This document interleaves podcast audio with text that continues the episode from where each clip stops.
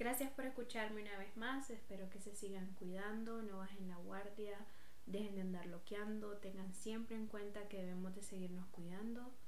Y bueno, como ya los regañé, hoy voy a hablarles de algo que aparte de ser una tragedia, siempre la tengo presente porque fue uno de los primeros como accidentes aéreos que desde que tengo memoria he escuchado.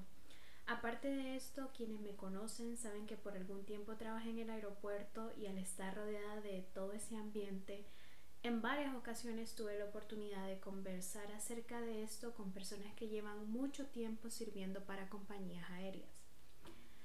TANSASA, que significa Servicio Aéreo de Honduras, fue una aerolínea que se fundó el 8 de octubre de 1945. Al principio solo operaba rutas nacionales como Teus, Comayagua, San Pedro, Puerto Cortés y La.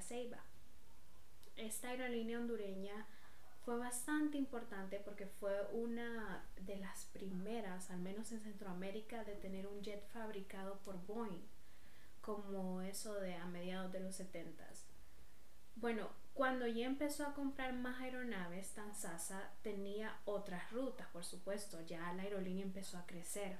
Eh, por ejemplo, tenía Panamá San José, Managua Tegucigalpa, San Pedro Sula Belice, Nueva Orleans Houston, en fin, o sea, ya eran como varios lugares a los que viajaba la aerolínea.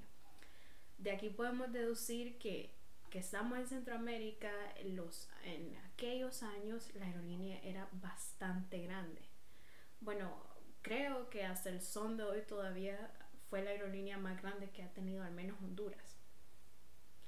En la mañana del sábado 21 de octubre de 1989, el vuelo 414 proveniente de San José hizo una escala en Managua para abastecerse de combustible y abordar más pasajeros. Podemos decir que el vuelo iba completamente full Despegó del Aeropuerto Internacional Augusto Sandino en Managua, Nicaragua. Eh, este vuelo estaba programado para aterrizar en Toncontín, Tegucigalpa, Honduras.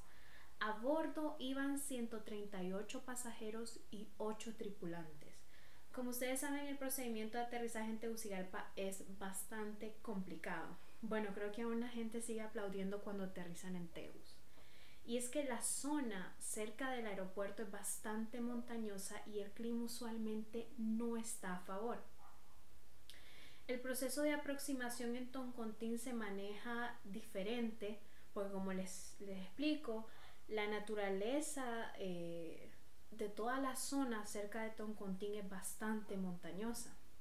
Entonces cuando ya está cerca la aproximación se tiene que hacer como por tres etapas y a eso se le llama reducción gradual.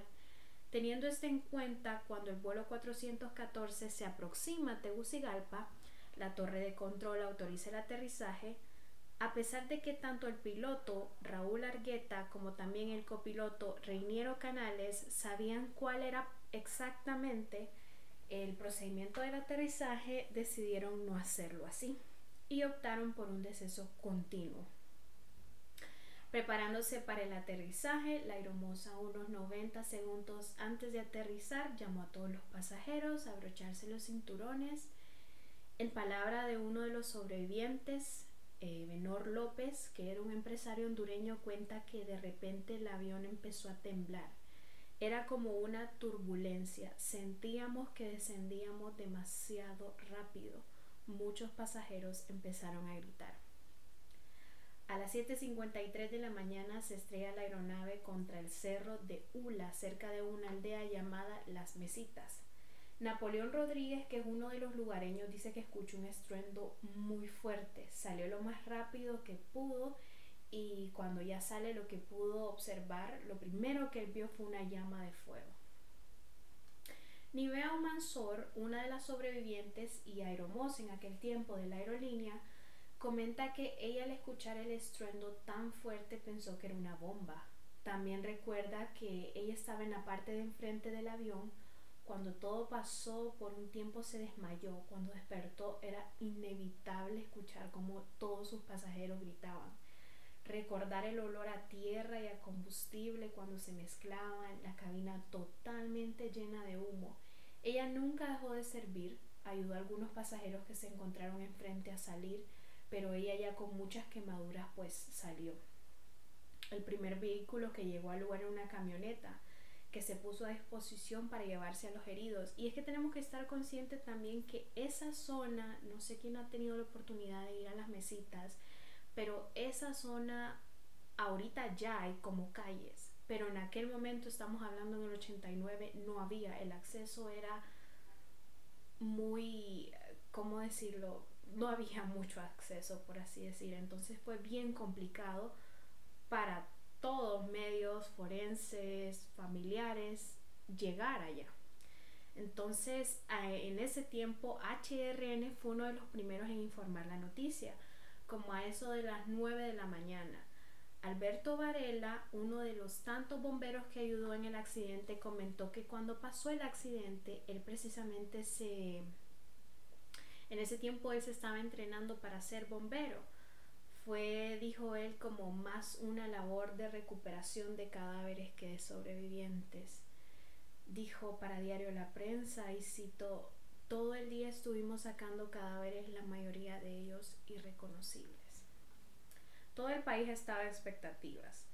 Se informó que solamente, lamentablemente, habían sobrevivido 15 personas, algunas de ellas estaban en estado demasiado delicado esta era la tragedia más grande observada en Centroamérica y es que también había muchos pasajeros de, diferentes nacionalidades. Por los momentos se sabía que el piloto y copiloto estaban vivos.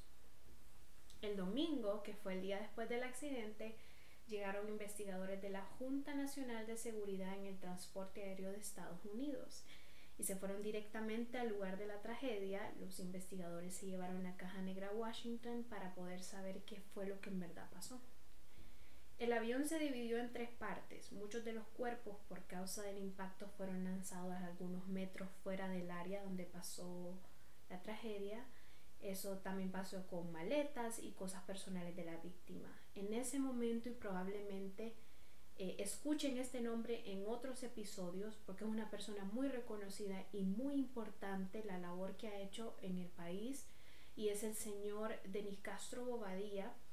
Como les comentaba en el momento que pasó el accidente, él era el director del Departamento Médico Legal en la Corte Suprema de Justicia. Rebuscándome, como dicen ahí, eh, pude encontrar un poco de información acerca de cómo se manejó el proceso de reconocimiento de los cuerpos. Los forenses lo manejaron más o menos así. Los cadáveres fueron recogidos en bolsas plásticas junto con todas las prendas. Para ayudar con el proceso de identificación, me resultó interesante saber que, como les comenté antes, habían pasajeros de demasiadas otras nacionalidades, entonces eh, se habilitaron varias líneas telefónicas para que las personas pudieran dar información, hasta se habilitó un fax para que por ahí llegaran registros odontológicos de las víctimas que eran extranjeras. Todos los cadáveres que podrían ser reconocidos por cara fueron fotografiados. El equipo de forenses pegó sus fotos en una pizarra para que los familiares los localizaran de acuerdo al número de la bolsa, que era como clave, este número que se usaba para que los familiares dieran el número y así los forenses sacaran el cuerpo y pudieran pasar a la última fase que es el reconocimiento. De los 130 casos, 128 fueron los que pudieron ser identificados. Las norteamericanas Mary Carla Weaver y Janet Irazzorri lastimosamente no pudieron ser identificadas porque sus cuerpos se desintegraron y lo único que quedaba eran vísceras. Lo siento por ser tan crudo en la descripción, de repente que es bastante fuerte saber todos los detalles. En línea pueden encontrar el informe que hizo el doctor Bobadilla y cómo se manejó todo esto. Pasemos al informe. Los investigadores estadounidenses establecieron, y cito, la causa probable del accidente fue que la tripulación no observó con exactitud el procedimiento y perfil del descenso instrumental y resultaron afectados por las condiciones meteorológicas adversas al momento en el que el piloto ejecutaba la aproximación. Em, también cabe mencionar de que la visibilidad usualmente para aterrizar en el aeropuerto en Contín es casi nula y más cuando el clima pues no está a favor y basándome de que eran las 7.40 por ahí, pues varias personas, eh, no solo los pilotos cuando pues tuvieron que declarar, sino que los lugareños dijeron que la visibilidad era nula. Antes de este informe, el piloto, el copiloto e ingeniero de vuelo fueron acusados por homicidio culposo. Estuvieron presos un día, pero luego salieron bajo fianza. Sé que posteriormente el ingeniero de vuelo falleció. El piloto y copiloto quedaron inhabilitados para volver a volar. Y es aquí donde se habla de muchas cosas. Por ejemplo, como de que un instrumento de la aeronave que Sasa, esta aeronave era alquilada por Sasa, Sasa se la alquilaba a Continental y decían que estaba malo, que es uno de los instrumentos que mide la latitud, pero realmente en ningún informe pude encontrar esa información. Eh, también sabemos que el piloto nunca reportó fallas mecánicas. Lo que sí pude notar es que a veces, y a menos en la experiencia que tuve trabajando en el aeropuerto, sé que los sobrecargos y pilotos tienen horas muy estrictas para su descanso. Y si pensamos todas las horas que llevaban volando y que aún le faltaba, porque el destino final no era Toncontín, el destino final era Luisiana, es evidente que iban a estar demasiado cansados. Seis años más tarde, el papá de una de las víctimas, el señor César Montes Lagos, publicó el libro Vuelo 414, Crimen sin Castigo y es entrevistado por varios medios de comunicación y es aquí cuando se empiezan a destapar varias cosas importantes. En este libro el señor César asegura que el informe original de la caja negra fue modificado para tratar de librar culpa a los pilotos y a la aerolínea. También el señor Montes Lagos menciona que en una de las grabaciones de la caja negra se puede escuchar la falta de profesionalismo del piloto Raúl Argueta y del copiloto Reiniero Canales. Explica que ellos venían preocupados, interesados en muchas otras cosas personales, pero no estaban atentos a realizar un deceso normal y como lo exige la pista de Tom Contín. El autor nos va contando en el libro que la transcripción de la caja negra eh, se sustituyó. Al final el juzgado los absolvió. En el libro también el autor expone que en vez del informe de la caja negra se introdujo un apéndice o, una, unas ciertas páginas que no tenían nada, nada nuevo, que no contenían como información para información importante acerca del accidente y que no contenía la transcripción pues más importante considero yo que es lo que se habló en cabina en los momentos previos de la tragedia. La transcripción original reproducida en el libro, eh, porque está en el libro, eh, según Montes Lagos, dice que los pilotos no habían dormido lo suficiente y que habían ingerido bebidas alcohólicas. Antes de que la Corte de Apelaciones ratificara el fallo, el juzgado descubrió eh, el mismo autor la sustitución del informe en los expedientes y aunque vino él y se entregó eh, el informe original a los magistrados, igual se confirmó la absolución, o sea que estas personas eh, como ratificación y por los juzgados y magistrados quedaban libres. Algo también como raro fue que la Corte Suprema de Justicia cambió varias veces al juez que estaba en este caso. Por ejemplo, el último que cambió fue el juez Misael Mejía. Él fue quien inició las investigaciones y nombraron a otro juez que fue Rubén Núñez, que ya fue el quien nos absorbió del cargo. La tragedia trajo luto a muchas familias. Recuerdo estar leyendo un poco acerca de esto y en verdad pude imaginarme el dolor de la esposa de una de las víctimas que cuenta que su esposo estaba irreconocible. Pero su suegra le preguntó cómo lo va a vestir y ella le respondió le voy a poner el traje más bonito que él tenga. Entre lágrimas la esposa de la víctima decía su mamá no sabía que no se podía ni vestir. Ella pensó que él iba guapísimo. Que en paz descansen todas las víctimas de esta tragedia y que sus familiares encuentren consuelo en sus recuerdos. También quiero destacar, según información que he leído, la labor de los forenses y odontólogos porque fue excepcional. En las mesitas hay un monumento conmemorativo, pero está algo descuidado. El señor que les comenté antes, Don Leopoldo, se encarga de chapear y cuenta él que al menos mantenerlo bonito. Quiero destacar a los ciudadanos que jugaron de héroes en esa tragedia. que eran aledaños y sin mucho pensar ayudaron desde el primer momento hasta que se sacó el último cuerpo. Menciono porque a muchas personas que les pregunté si han ido ahí o si se acordaban me dijeron que no sabían por qué aún hay una parte del avión ahí.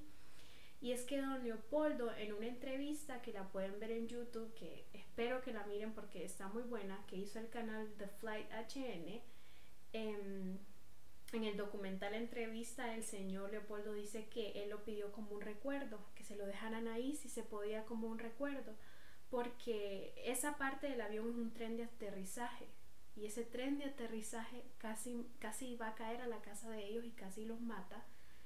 Eh, pero un, un, árbol que tenían por ahí cerca de la casa lo detuvo.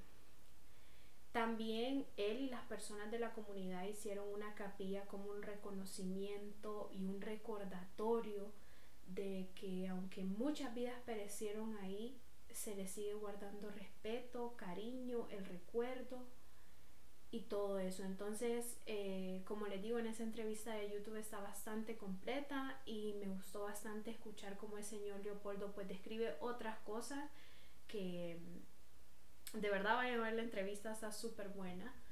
Así que creo que aquí voy a terminar este episodio. Eh, lamentable, la verdad, lo que pasó muchas personas también siguen comentando, bueno, al menos los comentarios que vi, que la tragedia fue una lástima. Fue eso, pues fue una tragedia y que a los seis años después Tanzasa pues quebró. Incluso no solo tuvo muchas demandas de varios eh, ex trabajadores que no se les pagó y se fue a la quiebra. Una de las, podríamos decir, aerolíneas más importantes de Centroamérica. Así fue el fin de Tanzasa. Entonces, bien, yo me despido de ustedes, guárdense y cuídense. Gracias por escucharme.